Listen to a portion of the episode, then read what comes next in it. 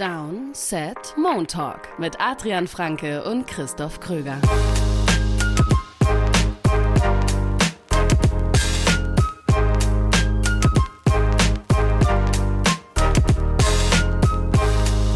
Herzlich willkommen zu einer neuen Folge Moon Talk hier bei Downset Talk, der offizielle NFL-Podcast von RTL. Und wir sind im Dezember angekommen. Wir nähern uns mit großen Schritten den NFL Playoffs. Woche 13 liegt fast komplett hinter uns. Wir sprechen über den NFL Sonntag.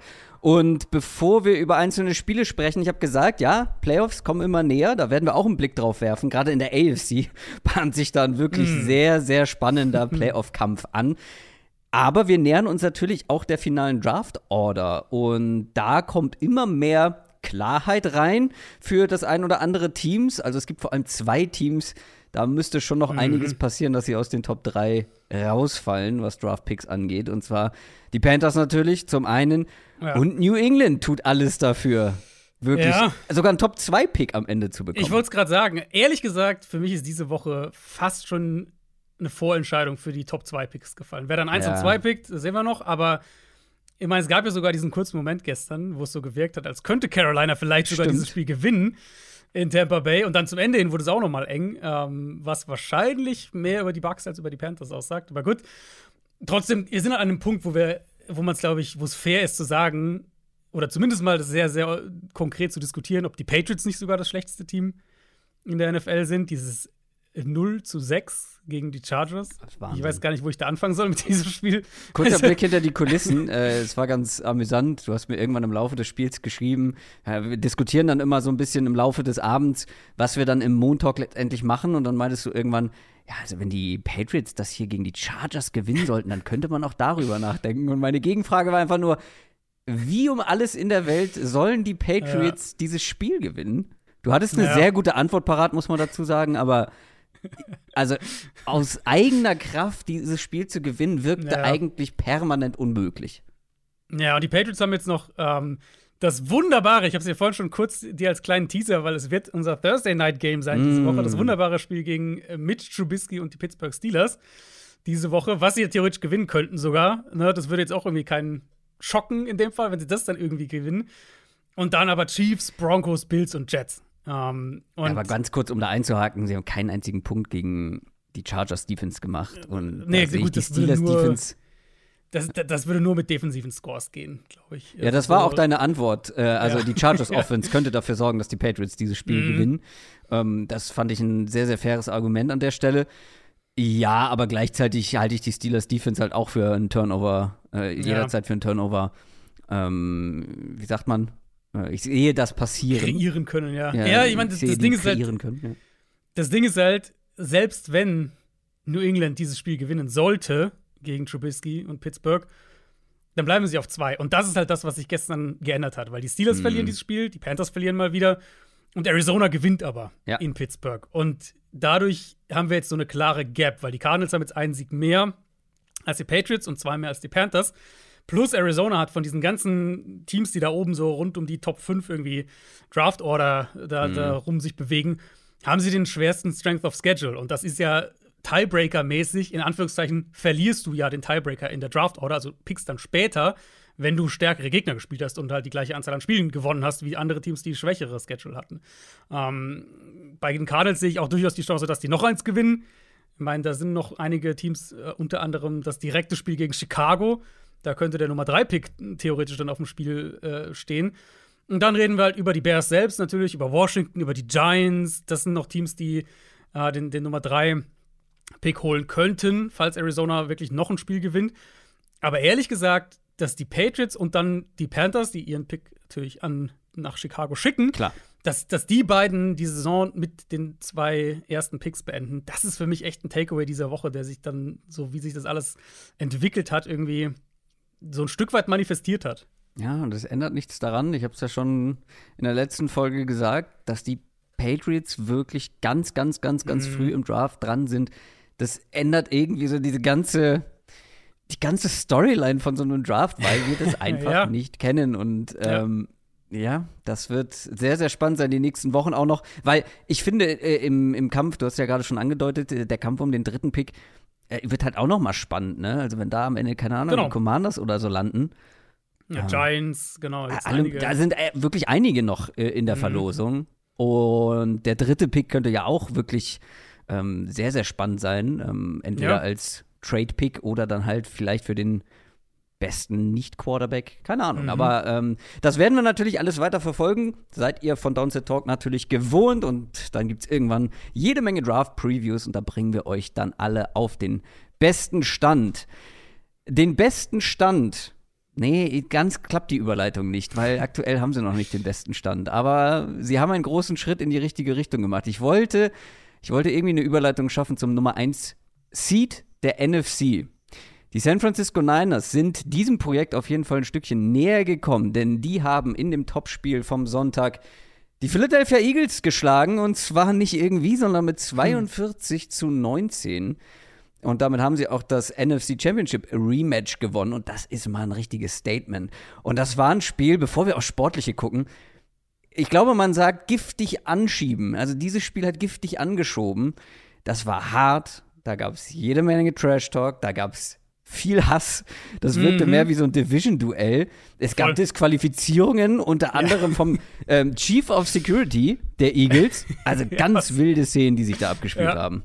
Ja, aber irgendwie, also ganz ehrlich, ich meine, das sind natürlich dann auch Szenen, in dem Moment sagst du, was hat der da zu suchen? Warum legt er sich mit dem Spieler an? Warum langt Drake Greenlaw ihm ins Gesicht? Muss ja, alles gut, er stand sein. Da halt auch einfach, ne? Also. Ja, ja, aber das Gesamtding von, wir haben, da haben wir auch ein paar Mal natürlich, wir haben natürlich viel über das Spiel vor allem auch hin und her geschrieben gestern Abend wir waren ja echt beide auch so auf dem Nenner zu sagen, das macht halt Bock. Ja. Also das Spiel zu sehen, wie du halt siehst, diesen beiden Teams, ich würde es voll unterschreiben, was du gerade gesagt hast. Ich glaube, für diese beiden Teams ist das im Moment ein Spiel, wo sie auch mehr drauf hinfiebern als jetzt Division-Spiele. Natürlich, wenn dann die Eagles gegen die Cowboys spielen, hat das auch ja. ne, logischerweise viel, ist da auch viel mit Aber drin. Für die 49ers vor allem. Ja, es ist halt, du hast wirklich gemerkt, dass es ein Spiel war, was halt nicht einfach nur in Anführungszeichen ein Rematch von einem Playoff-Spiel war oder nur ein Spiel, was wir jetzt ein paar Mal hatten äh, in den letzten Jahren, sondern halt eins, wo richtig, richtig viel drin ist. So richtig viel Emotion auch drin ist. Und also ganz ehrlich, wenn wir das nochmal in den Playoffs kriegen, ich würde mich in keinster Weise beschweren. Auf gar keinen Fall. Und da könnte ja auch wirklich eine richtig schöne Rivalität jetzt die nächsten mhm. Jahre heranwachsen. Ähm, Nick Sirianni und Kyle Shanahan, Jalen Hurts, Brock Purdy.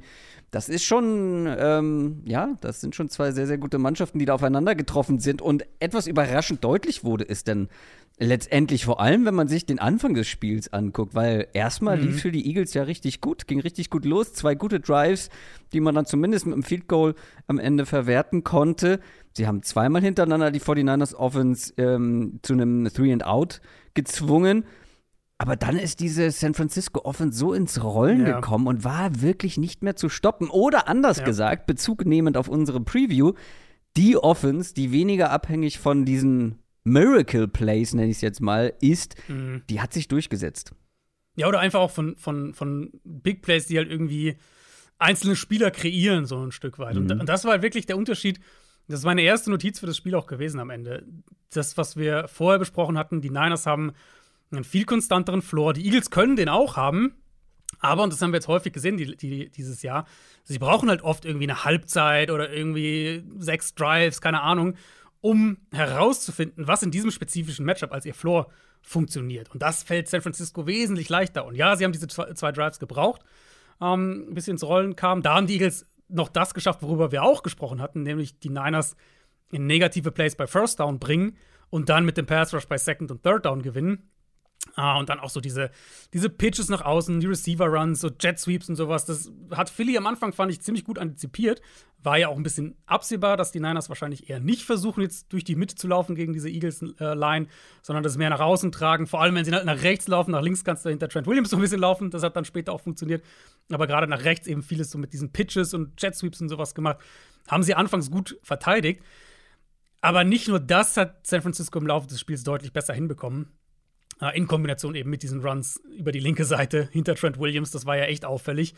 Uh, sondern es war dann bei diesem dritten Drive, war es eben auch, es war Purdy, und zwar das Passing Game, es waren die Passing Designs, mhm. die so der Dosenöffner waren. Dieses ja. Big Play auf Kittel, wo Kittel mhm. in Motion geht, so scheinbar den Edge Rusher blockt, dann erst in seine Route kommt. Völlig ähm, frei war. Genau, keiner hat ihn mehr auf dem Zettel als, als äh, möglichen Passfänger. Dann macht er viel nach dem Catch. Am Ende des Drives hat Ayuk diesen Touchdown Und ab dem vierten Auch der Niners war Drive, sehr frei. Also, Der, auch der war frei. das, war, ja. das ist so ein bisschen für mich halt so auch dieses, ähm, ja, diese, ähm, dieser Takeaway gewesen, wie Mhm. viele offene Playmaker die 49ers wieder Ja. kreiert haben.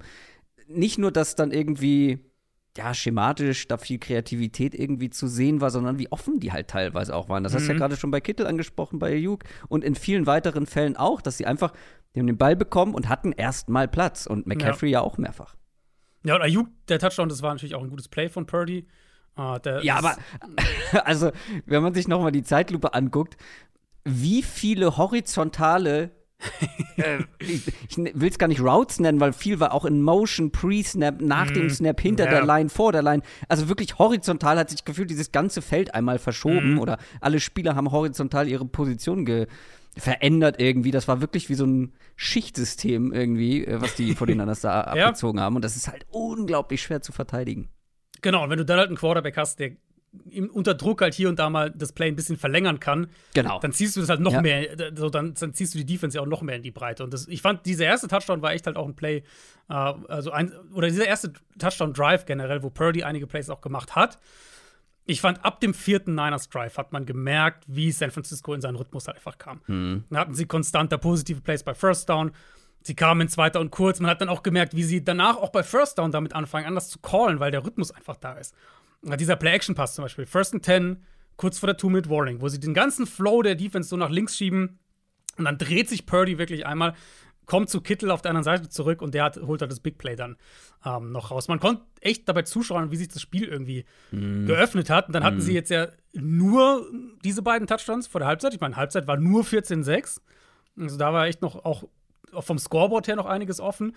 Aber dann sind halt echt die Dämme gebrochen. Nach der Halbzeit dieser Pass auf, auf McCaffrey, der den Linebacker kocht, wirklich zum Big Play bei Third Down. Nächstes Play ist Debo Samuel mit diesem Reverse Run zum Touchdown. Nächster Drive, dritter und sieben, äh, fünfeinhalb Minuten vor Ende des dritten Viertels.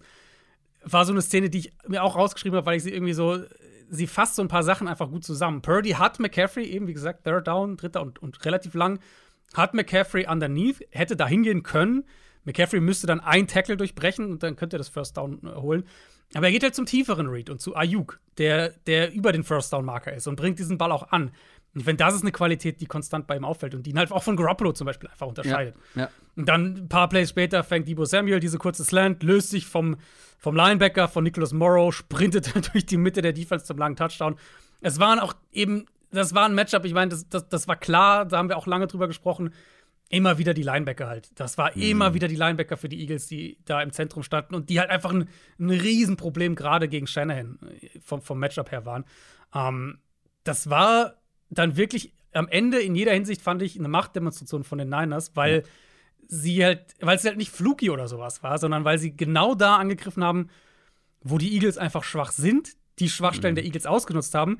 Und deswegen, wir haben es gerade gesagt, wir hätten nichts dagegen, wenn es ein Rematch gibt in den Playoffs. Aber das war schon auch ein Warnschuss Richtung Philly, dass man da schon einiges an Arbeit vor sich hat, wenn es ein Rematch geben sollte, weil die, diese Schwachstellen, die San Francisco halt, wo wir wissen, dass San Francisco die angreifen kann und, und sehr, sehr gut angreift, die haben sie halt auch im Kader ein Stück weit. Also ich, ich gehe ehrlich gesagt fest davon aus, dass wir heute irgendwo die News bekommen, Darius Leonard kommt zu den Philadelphia Eagles. Ähm, das wäre so der logische nächste Schritt. Aber der alleine fixt das natürlich auch nicht. Das wäre auch meine Anschlussfrage gewesen. Also natürlich äh, sieht die Eagles Defense jetzt nicht gegen jede Offense so schlecht aus. Das war halt, wie du schon gesagt hast, auch strukturell ein gewisses Problem in diesem Matchup. Aber müssen wir uns auch mit Blick auf die Playoffs vielleicht ein bisschen Sorgen machen, was die Eagles dann angeht, wegen dieser Defense, weil man halt offensiv halt auf diese ja, auf diese individuellen Big Plays auch so ein bisschen setzen Mhm. muss, nicht so viel Raum für Fehler hat, Ja. wenn man eben gleichzeitig so viele Punkte beziehungsweise auch so viele Yards dann gegen Top Offenses zulässt. Mhm. Ja, die letzten Wochen war es ja häufig so, also wenn man sich die, äh, wir haben da ja auch häufiger im Montag drüber gesprochen, weil es natürlich auch Top-Spiele waren. Aber wenn man sich die Spiele anguckt, dann gegen Buffalo, gegen Kansas City, gegen Dallas auch ein Stück weit, dann war es ja schon halt so, in diesen Spielen hatte die Offense auch so diese Phasen, diese Durchhängerphasen. Aber die Defense hält es halt dann immer eng genug, dass die Offense wieder reinkommen kann.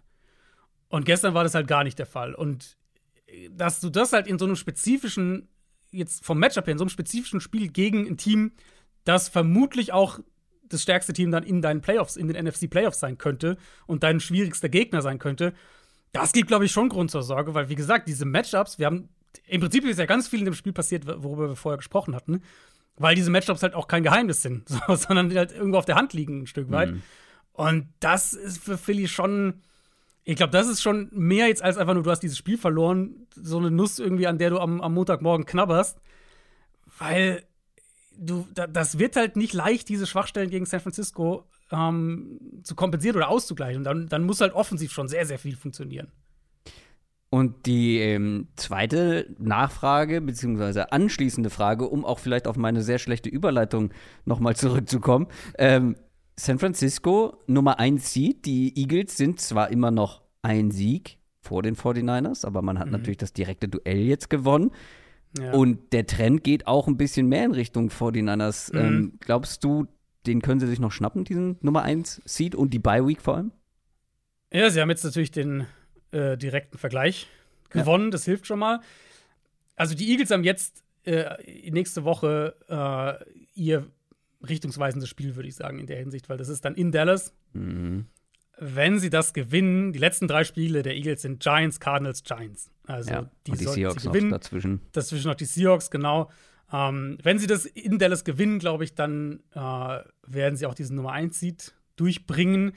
Die Niners haben halt auch nicht mehr viele echte Stolpersteine vor sich. Also die haben noch mal Seattle jetzt kommende Woche, aber da wissen wir auch, dass das Gegner ist, der ihnen liegt, tendenziell. Ähm, die haben die Ravens noch. Ja. Die Ravens sind wahrscheinlich so der, aber das ist halt auch out of conference, ne? Ähm, und dazwischen halt Cardinals, Commanders, Rams. Ich, ich glaube, die, ich glaube, die Niners werden höchstens noch ein Spiel verlieren.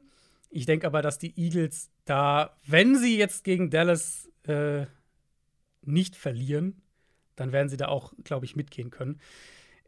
Eagles Offense vielleicht noch. Ich, es gab diese Phase wieder, das war früh in der zweiten Hälfte. Da dachte ich kurz, jetzt kommen sie da doch wieder. Jetzt lagen sie wieder zur Halbzeit hinten. Aha. So, jetzt bekommen sie die Big Plays irgendwie. Das war dann nach diesem Pass out of structure auch zu AJ Brown bei Third Down. Dann hatte Devonta Smith ein paar Plays. Dann gab es diese Rangelei da, bei der mhm. Trey Greenlaw vom Platz geflogen ist.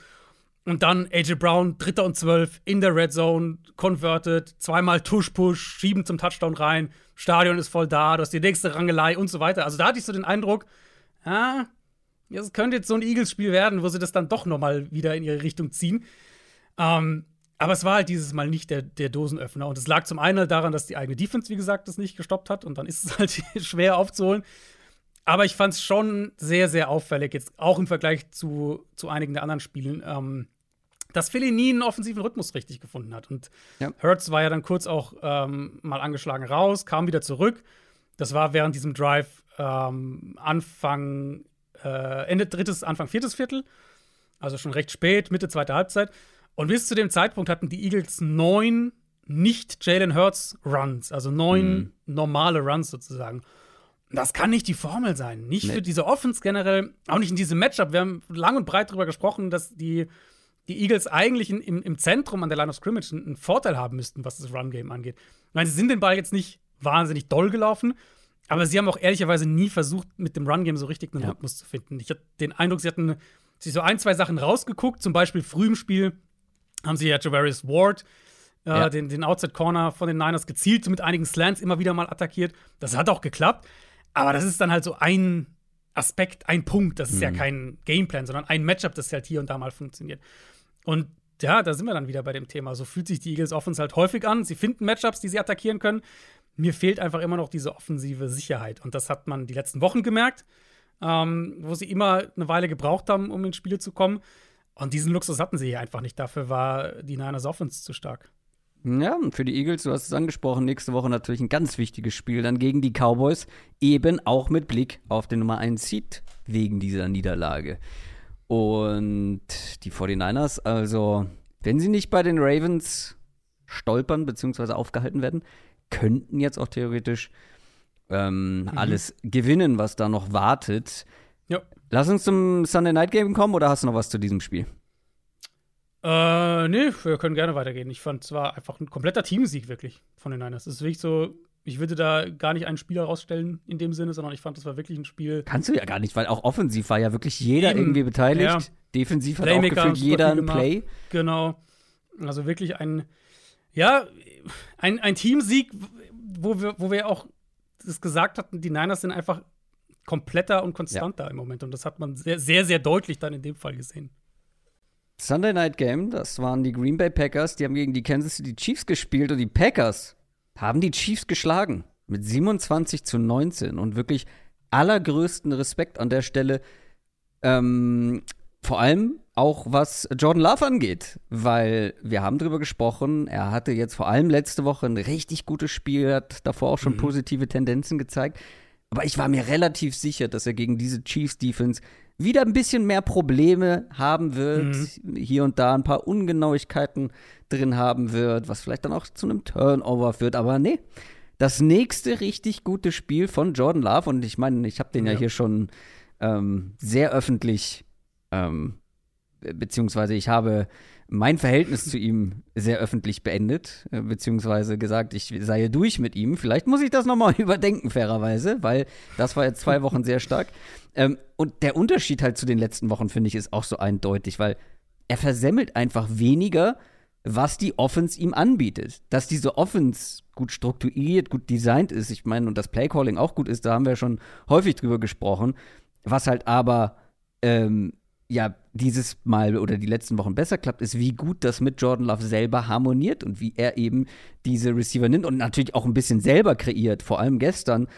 Die ersten paar Drives wirkten sowas von leichtfällig. Ja. Die zweite Halbzeit hatte man ein bisschen mehr Probleme, aber das war ein richtig großes Ausrufezeichen, vor allem von der Packers Offense, finde ich. Ja, würde ich direkt an das anknüpfen, was du gesagt hast, weil es gibt halt wirklich, gerade offensiv eben, gibt es halt zwei Punkte, die, finde ich, das zusammenfassen. Zum einen, dass man mittlerweile, glaube ich, echt sagen kann, jetzt nach diesen fünf, den letzten fünf, sechs Spielen, dass Jordan Love zumindest mal von der Richtung her diese Breakout-Saison hat, auf die die Packers gehofft haben. Und halt auch mit einer anderen Konstanz spielt die letzten Wochen, was ihnen dann eben einen Floor ein Stück weit auch gibt, neben den einzelnen Highlight-Plays, die er ja mit seinem Armtalent auf jeden Fall haben kann. Und Ganz kurz zu diesem Armtalent. Ja. Achtet mal drauf, wenn ihr euch vielleicht noch mal die Highlights anguckt und auch noch nichts gesehen habt von dem Spiel achtet mal drauf, gerade bei den Big Plays. Ich denke da zum Beispiel auf ein, zwei lange Bälle auf, äh, auf Dobbs, ähm, wie er die wirft. So mhm. backfooted, äh, mhm. sagen die Amerikaner. Also so im halb nach hinten fallen, beziehungsweise so ja. auf dem Hinterfuß. Und normalerweise ist sowas ein, ähm, ja, fast ein Garant für einen schlechten Wurf, beziehungsweise einer, der ja. zu lange in der Luft ist und meistens dann zu einem Pick führt. Und mehrfach kommen die halt trotzdem ordentlich mit Schmackes und halt mhm. vor allem zum Receiver. Und das stand ja nie in Nein. Frage bei ihm. Also Aber trotzdem, jedes Mal, wenn er diesen Ball in die Luft gefeuert hat, dachte ja. ich so, oh oh, das sah schon ja. beim Wurf irgendwie komisch aus. Aber nee, ja. die kommen halt mit, wirklich mit Zucht dahinter. Und gerade, ich glaube, es war der erste lange Ball auf Dobbs. Dobbs sieht den Ball ja noch nicht mal, äh, beziehungsweise sieht ihn relativ spät. Und der kommt aber so perfekt zu ihm, dass er ihn auch erst nur spät sehen mhm. muss, weil er ihm quasi perfekt in die Arme fällt. Und das war auch nach so einem Ball, den er ihm nach, nach hinten fallen klingt immer so mhm. übertrieben, aber so auf dem in der hinteren. Quasi, Bitte? In der Rückwärtsbewegung. Genauso in der Rückwärtsbewegung mit äh, dem Gewicht auf dem hinteren Bein so in die Luft jagt. Mhm. Ähm, und trotzdem kommen die perfekt, was natürlich für ähm, eine enorme Armstärke spricht. Aber wie du schon sagst, die stand, die stand nicht zur Debatte. Genau, also wenn ihr euch auch da, wenn ihr euch Draft-Analysen, äh, mein Jordan Love ist ein Quarterback, über den wir auch gesprochen haben, ähm, wenn ihr euch die Sachen anhört oder, oder durchlest, das war immer so das Thema, ja, der Arm ist da, Armtalent ist keine Frage, Auto-Structure-Plays, solche Sachen, das ist nicht die Frage bei ihm.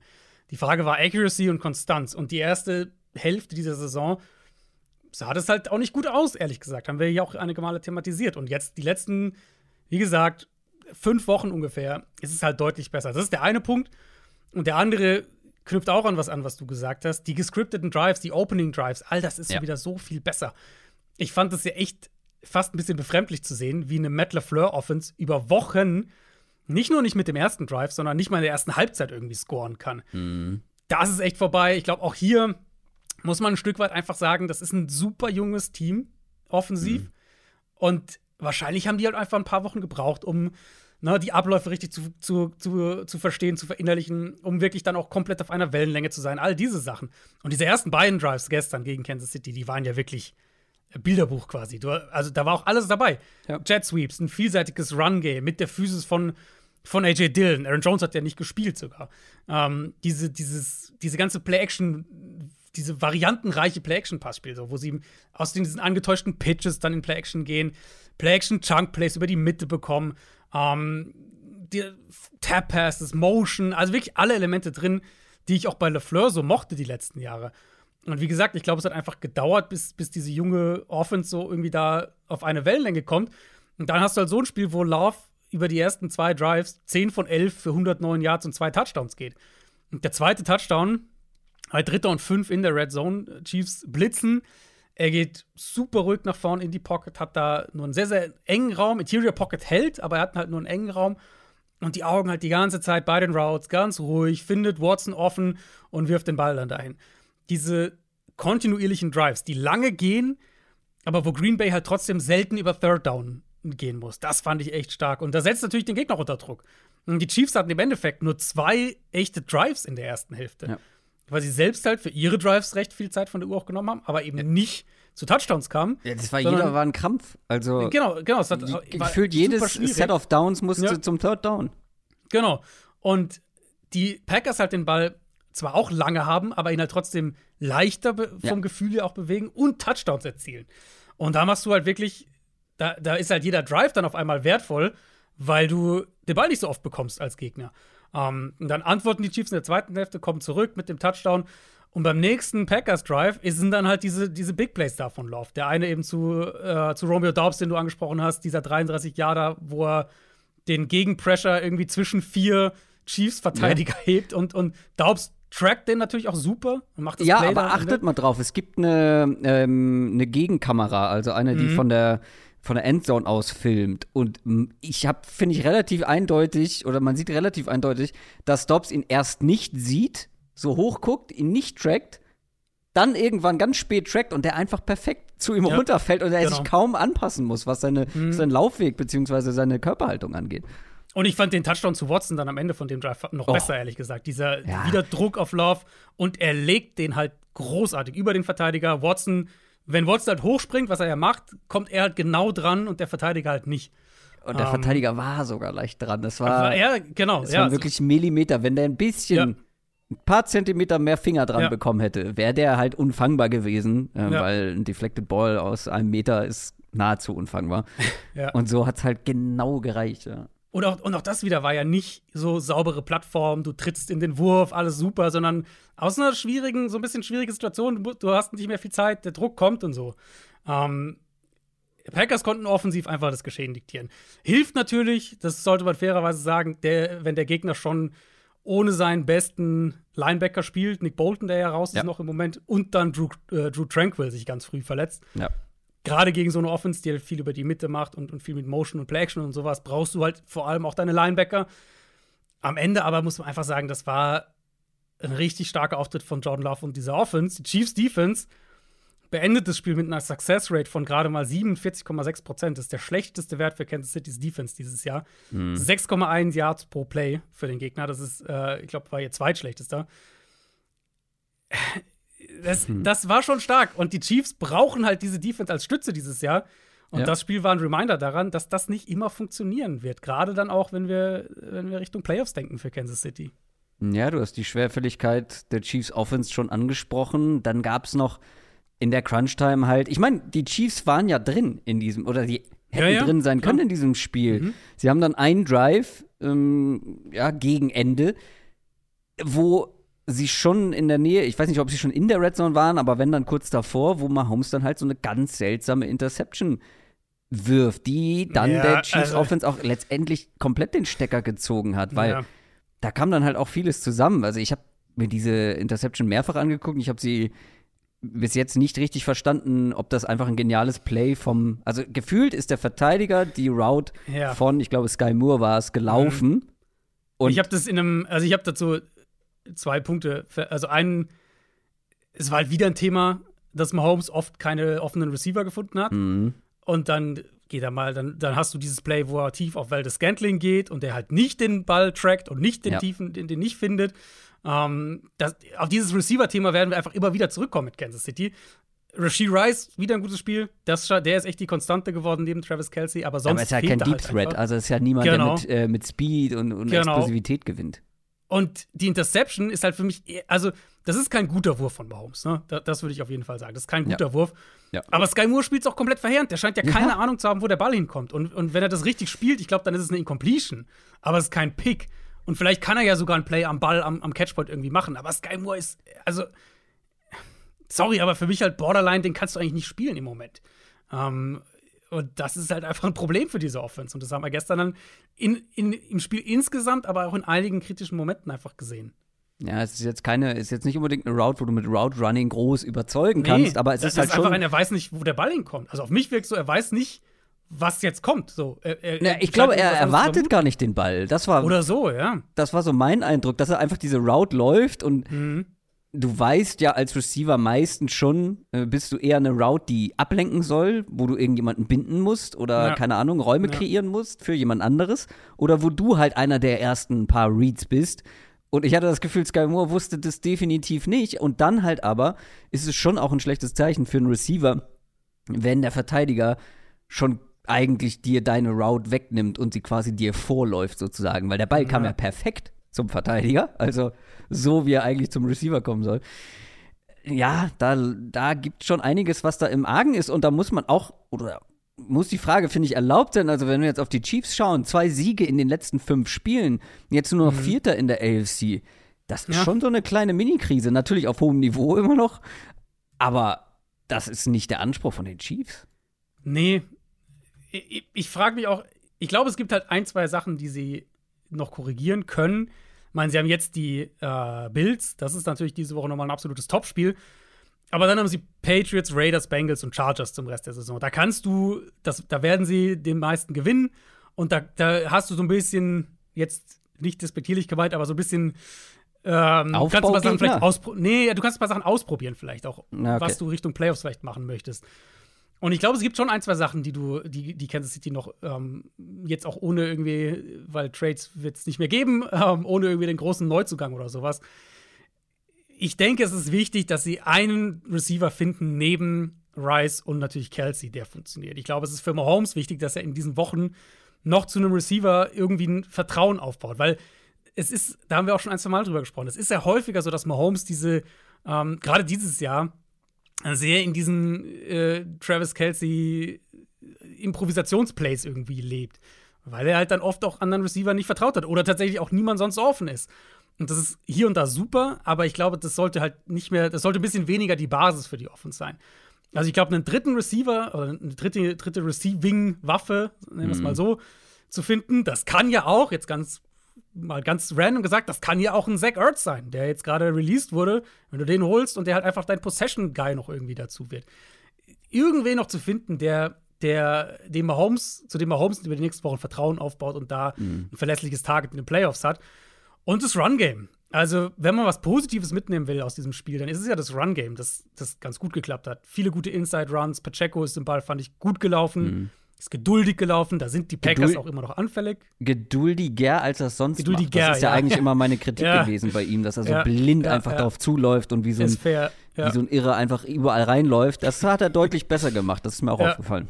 Genau, das, und ich glaube, da kann man natürlich schon drauf aufbauen, auch ein bisschen, weil sie werden nicht in dieser Mahomes muss alles selber machen Welt irgendwie leben können in den Playoffs. Das wird nicht funktionieren. Ah, gerade auch, weil ja die, halt die Protection nicht so gut ist. Und da war halt der Pass für die Packers wieder da. Das war gegen die Lions letzte Woche der Fall.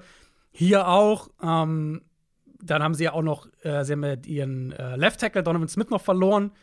Der hat sich ja verletzt in dem Spiel und, und der Pass Rush war halt immer wieder da. Und dann hast du so ein paar, so ein paar ganz untypische Plays auch irgendwie. Also, dass Mahomes bei diesem ersten, bei dem ersten Drive gleich, wo er in der Red Zone bei First and Goal gesackt wird, ähm, so ein untypisches Mahomes-Play, weil er diesen, diesen Schritt zu lange in der Pocket bleibt, was du eigentlich nie bei ihm siehst. Mahomes ist ja der beste Quarterback in der NFL, wenn es darum geht, Sacks zu vermeiden. Und halt aber offensichtlich nie was offen ist. Und dann bei Third and Goal versucht er das Play in der Pocket zu retten. Packers gewinnen halt mit dem Foreman-Rush wieder an mehreren Spots und da hat er dann ja. halt keine Chance, das Play zu retten. Und dann äh, später bei dem, bei dem, äh, bei dem nächsten Drive, glaube ich, war es sogar, wo er ja wieder dann ähm, bei wieder in der Red Zone gesackt wurde. Der Pass Rush für die Packers war ja schon auch da, mhm. aber diese Chiefs Tackle Problematik, die die zieht sich jetzt ja auch schon durchs ganze Jahr. Das ist ja jetzt auch nichts Neues. Wie gesagt, Verletzung äh, tut ihr Übriges. Und selbst dann guckt man ja auf dieses Spiel. Du hast gesagt, die Packers, die Chiefs hätten ja absolut auch noch länger in diesem Spiel, in diesem Spiel oder enger in diesem Spiel sein können. Und selbst da schaut man ja drauf, der vorletzte Drive ist diese Interception, die halt einfach, ja, äh, sau doof ist, ehrlich gesagt. Und dadurch ähm, verlieren sie ja nicht nur die Possession, sondern die äh, Packers können einen Field Goal kicken, erhöhen damit überhaupt erst auf acht Punkte. Und dann bei dem letzten Drive haben sie schon halt auch ein bisschen Pech, ehrlich gesagt, weil das war eine ziemlich klare Pass Interference gegen MWS bei dieser tiefen mm. Route. Und wenn die gecallt wird, dann äh, sind sie ja, ich weiß gar nicht, wo, äh, wo kam der, wo wäre ja. der runtergekommen? Das wäre irgendwo an der, ich glaube sogar in der Red Zone oder sowas schon gewesen. Das, ähm. das, wäre auch was, was ich jetzt noch erwähnt hätte. Das klingt jetzt sehr, sehr positiv bei den Packers und sehr, sehr negativ bei den Chiefs. Genau. Am Ende muss man halt schon noch festhalten, dass mit ein, zwei Kleinigkeiten, die anders hätten ausgehen ja. können, wie zum Beispiel vor allem diese mögliche Pass Interference, dass sie halt eine gute Chance gehabt hätten, hier noch auszugleichen, genau. das Ding in die Overtime zu retten und wer weiß, was dann passiert. Also ist jetzt das, nicht so, genau. dass die Chiefs ja. äh, äh, windelweich gekloppt wurden. Und deswegen, deswegen wollte ich den Spin auch so machen, zu sagen, gegen wen spielt Kansas City noch und an ja. welchen Schrauben können sie drehen. Weil ich ja. glaube, das ist jetzt nicht hier Weltuntergang in Kansas City. Nee, nee, nee. Natürlich willst du nicht 8 also, und 4 stehen, aber es sind halt genau. ein paar Probleme, die sich das ganze Jahr schon durchziehen. Und das ist halt das, wo du sagst, irgendwann müssen sie Antworten finden, weil sonst werden sie sie in den Playoffs auch nicht finden. Und jetzt fängt ja dieser Stretch an, glaube ich, gerade aus diesem Sunday Night Game rauskommend gegen Buffalo und dann diese vier Spiele halt hinten raus, die ich gerade gesagt hatte. Da halt ein, zwei mehr Antworten zu finden offensiv. Und dann kann das in den Playoffs auch schon wieder anders aussehen. Ja, aber wie gesagt, ich finde schon, man muss das thematisieren, dass die Chiefs jetzt ähm, ein, zwei Spiele verloren haben, mit denen man mhm. nicht unbedingt rechnen konnte. Matt LeFleur kann dieses Jahr noch ähm, den, oder die Packers können den All-Time-Rekord, was Siege in Folge im Dezember angeht, brechen. Den halten nämlich aktuell noch die Chargers und Matt LaFleur ist 16 und 0 im Dezember. Mm. Das ist ein Dezemberkind. Ja, und was macht das mit dir, äh, wenn ich dir erzähle, dass das das erste Spiel war, dass die Chiefs im Beisein von Taylor Swift verloren haben? Was macht das mit dir? Hm? Uh, das ist natürlich ein Tiefschlag. Ähm, weiß nicht, müssen wir, jetzt die, müssen, wir, müssen wir jetzt die ganzen Algorithmen wieder überarbeiten? Ja. Was? Verdammt. Ja, ich meine, für, die, für den Packers-Punkt noch, hast du dir den Schedule mal angeguckt? Für Green Bay. Green äh, Bay. Ja spielt jetzt gegen die Giants, die ja, Bucks, ja. die Panthers, die Vikings und die Bears. Das wird, da lege ich mich fest, das wird ein Playoff-Team sein. Ja, das Und ich glaube nicht, dass, genau, ich glaube nicht, dass sie mehr als eins dieser Spiele, ehrlich gesagt, verlieren. Und damit sollten sie, den Play wenn sie, wenn sie äh, 10 und 7 gehen, werden sie, denke ich, in der NFC in den Playoffs sein. Und die Chance, den, den Dezember-Rekord äh, aufrechtzuerhalten, ist mit dem Schedule auf jeden Fall da, nachdem sie jetzt dieses erste Spiel gewonnen haben. Wir wollen aber noch kurz über das AFC Wildcard-Rennen sprechen, beziehungsweise über die Tennessee Titans. Die haben nämlich gegen die Indianapolis Colts gespielt und verloren mit 28 zu 31 in Overtime. Das war die erste Heimniederlage der Titans diese mhm. Saison und für die Colts war es der zweite Sieg gegen die Titans und vor allem der vierte Sieg in Folge. Die sind voll mhm. drin im Wildcard, im Playoff-Rennen und sie haben ein bisschen Glück dafür gebraucht, muss man schon, muss man schon hinzufügen. Also zum Beispiel ein verschossener Extrapunkt kurz vor Ende, zwei mhm. geblockte Punts in Folge. Habe ich noch nie gesehen. Zwei nacheinander, habe ich noch nie gesehen. Das ist wirklich wild. Und dazwischen ja noch dieses, äh, dieses äh, Two-Point-Conversion-Play. Also das war ein wildes Spiel, aber wenn man jetzt drauf schaut, also die Colts sind siebter in der AFC. Vier Teams gibt es mit sieben Siegen, mhm. zwei noch mit sechs Siegen dann ist die AFC South ja, je nachdem, was die Jacks machen, heute, heute Abend, gucken wir gleich drauf, ja auch noch offen, relativ offen. Das werden unglaublich spannende Wochen. Ich weiß halt immer noch nicht, was ich mit diesem Colts-Team machen soll. Nee, also, deswegen äh, habe ich auch noch mal diese Plays herausgehoben. Ja. Ist jetzt nicht so, dass ich mich hinstellen würde und sagen kann, ja. ja, die Colts sind ein richtig gutes Team, die haben eine sehr gute Chance auf die Playoffs. Und die Titans waren halt, klar, du hast jetzt diese, diese Knackpunkte irgendwie schon angesprochen, die Titans waren halt auch die Offense, die wir jetzt gesehen haben, die letzten Wochen von ihnen.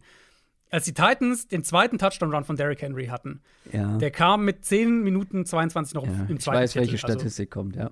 Ja. Äh, äh, früh in der, im zweiten Viertel, also noch lange Zeit bis zur Halbzeit, äh, da sind sie 17-7 in Führung gegangen. Mhm. Das nächste First Down, das sie hatten im Spiel, kam mit 10-42 im vierten Viertel. Und an dem Punkt lagen sie 19-25 hinten. Ja.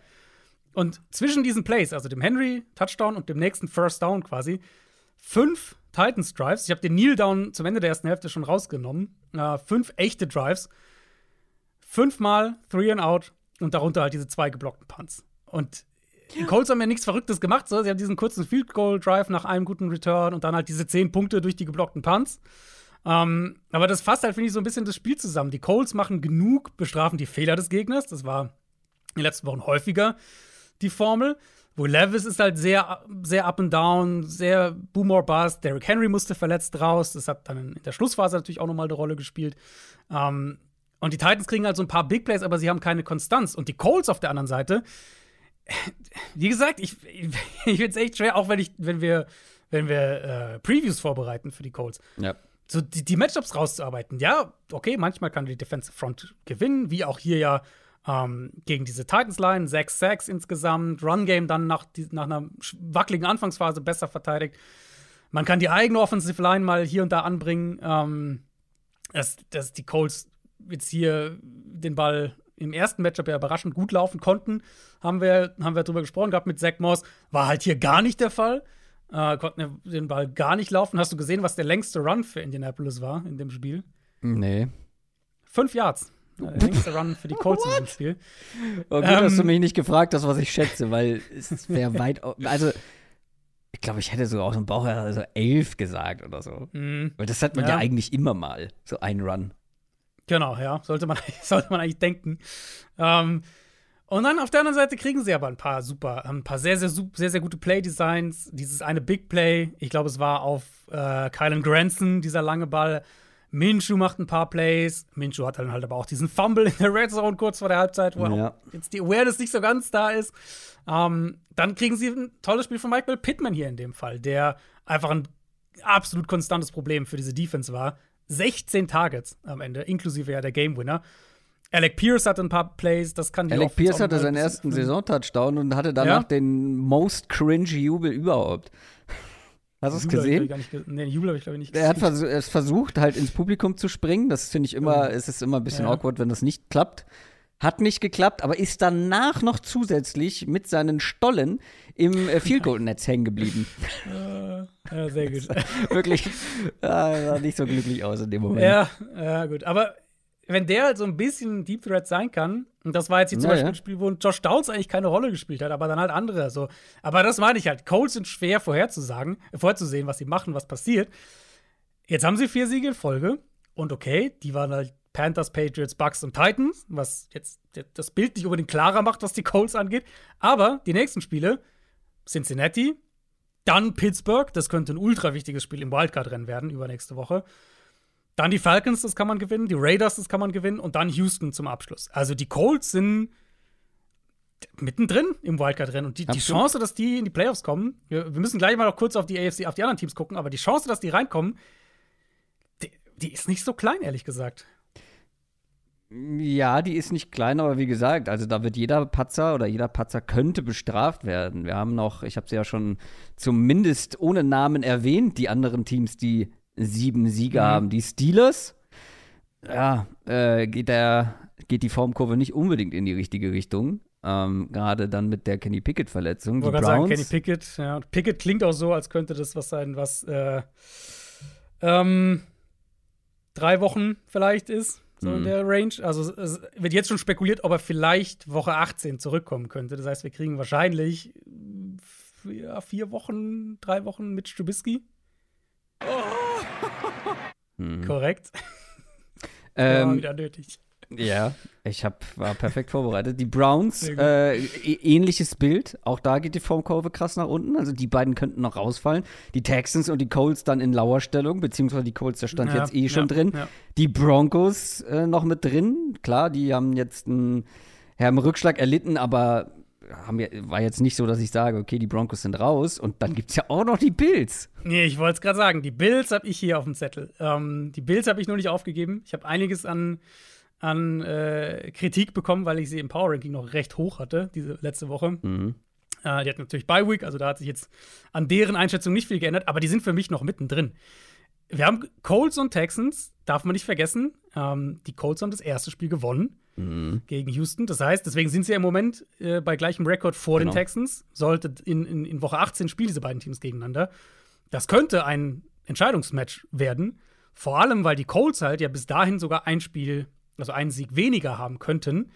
wenn sie dann gewinnen gegen Houston, gleichziehen, haben sie die Texans, weil sie den direkten Vergleich gewinnen, gehen sie an den Texans vorbei.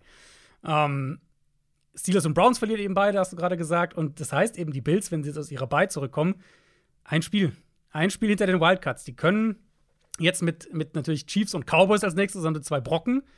Mm. Davon müssen sie eins gewinnen, idealerweise gegen Kansas City, um in der Conference zu gewinnen.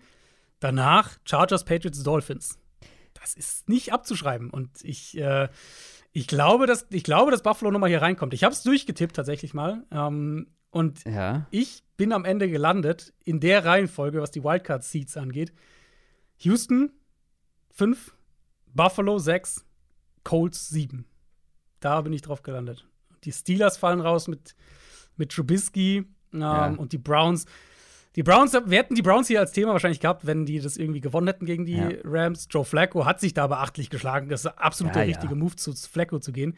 Aber die haben halt die nächsten drei Wochen unter anderem Jacksonville und Houston. Ja. Dann noch die Jets zum Abschluss, ah, später und die Bengals dann.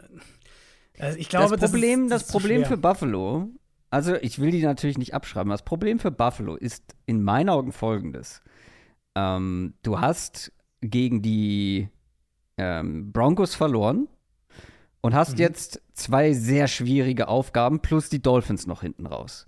Und die Broncos haben zwar noch die Lions, aber ansonsten zweimal die Chargers, die Patriots und die Raiders. Und wenn mhm. du halt nicht mehr Siege holst als die Broncos, wirst du nicht vor den Broncos landen. Das stimmt, ja. Ja, und das, das finde ich, äh also und das Szenario kann ich mir nur schwer vorstellen mit dem Unterschied, was den, die Stärke oder die, mhm. die, ja, die kommenden Aufgaben angeht. Also in, in der Prediction ist natürlich, ich bin wahrscheinlich positiver bei den Bills als die meisten. Das heißt, in, der, in dem Szenario gebe ich ihnen halt diesen Sieg gegen Kansas City mhm. kommende Woche, was aber, glaube ich, auch ein enges Spiel ist. Also ich glaube, das können absolut beide gewinnen.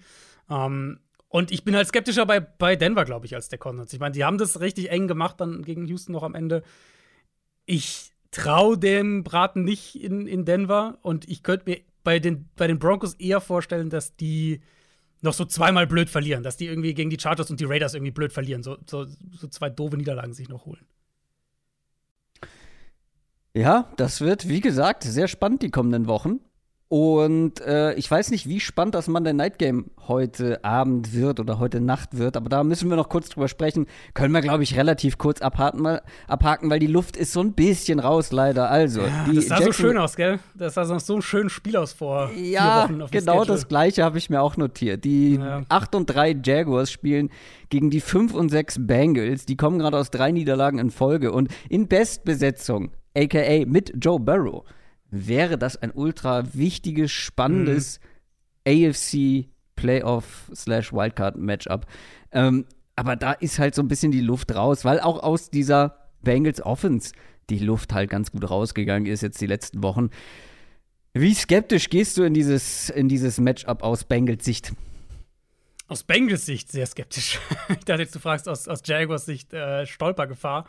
Mhm. Aus Bengals Sicht gehe ich, ja, ich glaube, da ist nicht viel, äh, da, da, ist nicht viel, wo ich Vertrauen drauf habe, dass sie das gewinnen können. Weil, also es tut mir ja fast ein bisschen weh, das zu sagen, nach, nach meiner äh, äh, Bengals-DJ Reader-Beziehung der letzten Saison. Aber das ist ein mögliches Get-Right-Spiel für das Jaguars Run-Game, ehrlich gesagt. Das bisher super unzuverlässig ist, zu sehr von Big Plays lebt, keine wirklich erkennbare Identität hat, auf die sie sich stützen können im Run-Game. Die Bengals sind auf Platz 27 in defensiver Rushing Success Rate. Gegen diese Defense kann man den Ball laufen, haben wir die letzten Wochen regelmäßig gesehen. Ähm, mal die letzten Spiele, um es mal in Total Stats mal äh, zu sagen, die Ravens sind für 157 Yards gelaufen gegen die Bengals bei fast 6 Yards pro Run, die Steelers für 154, die Texans für 188 das ist schon ein Trend, der jetzt nicht ganz neu ist für diese Bengals Defense. Und ähm, das könnte so ein Spiel sein, in dem Jacksonville vielleicht ein bisschen mehr am Boden macht. Travis Etienne soll ja spielen, ist angeschlagen. Und äh, der Pass Rush ist jetzt ja für Cincinnati auch mittlerweile so ein bisschen eingeschlafen. Trey Hendrickson ist angeschlagen. Mein Jacksonville hat hier und da Probleme in Protection. Aber ich weiß nicht, wenn der Gegner halt dauernd für 5, 6 Yards läuft, dann ist es halt auch schwer, die, in klare Passing-Situationen zu kommen und, und in Dropback-Situationen zu kommen. Und dann ist es für den Pass-Rush auch schwieriger. Ähm, und der, der dritte Teil halt für die Defense ist die Safety-Geschichte. Nick Scott mittlerweile gebencht, durch Jordan Battle ersetzt. Das ist ein enormer Drop-off im Vergleich zu dem, was sie die letzten Jahre halt hatten mit Von Bell und Jesse Bates. Und ich glaube, das wird Jacksonville, vor allem wie diese Offense mittlerweile spielt. Ja, diesen ganzen tiefen Crossern, Calvin mhm. Ridley auch aus dem Slot andere Routes mal laufen lassen. Ich glaube, da wird einiges möglich sein für diese Offense hier. Ja, ich will erst mal sehen, dass die Jaguars gut laufen können, ähm, den Ball gut am Boden bewegen können, aber ja, durch die Luft. Also, das war bisher ja eigentlich ein Auf und Ab, was die Jaguars Offense angeht. Mhm. Ähm, aber wie du schon angesprochen hast, wir haben es ja auch in den Previews mehrfach thematisiert, dass sie da schon ein paar Anpassungen gemacht haben und sich da dann auch verbessert haben, ähm, strukturell. Und dann wird es natürlich sehr, sehr schwierig, da aus Bengals Sicht mitzuhalten. Die Jaguars sind mit zehn Punkten favorisiert. Das ist natürlich ordentlich. Aber wie gesagt, die ja. Hoffnung ist nach den letzten Auftritten der Bengals halt, doch eher gering. Ja, ist natürlich auch die Bengals Offense, die dazu beiträgt. Aber selbst wenn die ja, Bengals Defense es vielleicht einigermaßen eng halten könnte, Jake Browning ist halt ein Mid-Level-Backup-Quarterback irgendwo. Und das merkt man natürlich gerade gerade bei einer Offense wie die der Bengals, die sehr, sehr abhängig vom Quarterback ist. Und die Jaguars sind, sind ja defensiv, die, die stoppen den Run sehr, sehr gut. Darauf liegt ja auch ein klarer Fokus schematisch in dieser Defense und das werden sie hier auch machen, denke ich. Und dann halt Browning in lange Second Downs, Third Downs bringen. Und dann ist das natürlich eine ganz, ganz schwere Aufgabe mit so einem Quarterback. Die Higgins wird zurückkommen diese Woche. Das gibt ihnen zumindest nochmal so einen Playmaker, der so ein paar Momente, ein paar Plays einfach machen kann. Ähm, aber darüber reden wir dann, denke ich, im Endeffekt auch so. Vielleicht ein paar Big Plays. Vielleicht kannst du so das Spiel ein bisschen eng halten, die Jaguars ein, zwei Mal überraschen. Mehr traue ich halt dieser Offense irgendwie nicht mehr wirklich zu. Und umso weniger, weil man ja hier davon ausgehen muss, dass sie an der Line of Scrimmage dann auch verlieren werden. Ja. Also, die Jaguars großer Favorit gegen die Bengals heute Nacht im Monday Night Game. Das ist dann der Abschluss des 13. Spieltags in der NFL. Wir hören uns am Donnerstag wieder mit einer Preview auf Woche 14 dann schon. Und ansonsten, wenn du nicht noch was auf dem Zettel hast, würde ich das Ganze hier beenden wollen. Ich glaube nicht. Ja, viel Spaß heute Abend und mhm. ähm, ja, bereitet euch schon mal seelisch und moralisch drauf vor. Da ist der Night Game äh, Steelers Page. Viel Spaß heute Abend. Was glaubst du, wie viele Leute bleiben wirklich dafür wach? Also Jaguars-Fans könnte ich Jaguars verstehen. Fans, ja. Bengals-Fans weiß ich nicht und alle anderen eher nicht. Dann halt viel, viel Spaß morgen früh beim Nachschauen, beim morgendlichen Kaffee. So, da fühle ich mich angesprochen. Da kann ich. Aber sag mal so, was glaubst du, wer, was schauen mehr Leute in Deutschland live? Jaguars gegen Bengals am Montagabend oder Steelers gegen Patriots am Donnerstag? Steelers gegen Patriots. Glaube ich, dass ich auch, ja. Easy, weil die haben viel größere Fanbases in Deutschland. Und Fans, das habe ich jetzt auch nach fünf Jahren Podcast so mitbekommen, ist es dann letztendlich auch wurscht, ähm, dass das kein unterhaltsames Spiel wird. Da sind wir halt so ein bisschen, also wir wollen unterhaltsames, schönes Offenspiel. Viele Fans freuen sich auch über ein dreckiges mhm. äh, Kampfspiel. Ähm, Hauptsache, man gewinnt am Ende. Ist so Ach, mein Das ist auch Eindruck. schön. Ne? So, so soll es auch sein. Eben. Das war's für heute. Wir hören uns spätestens am Donnerstag wieder. Macht's gut. Tschüss. Ciao, ciao.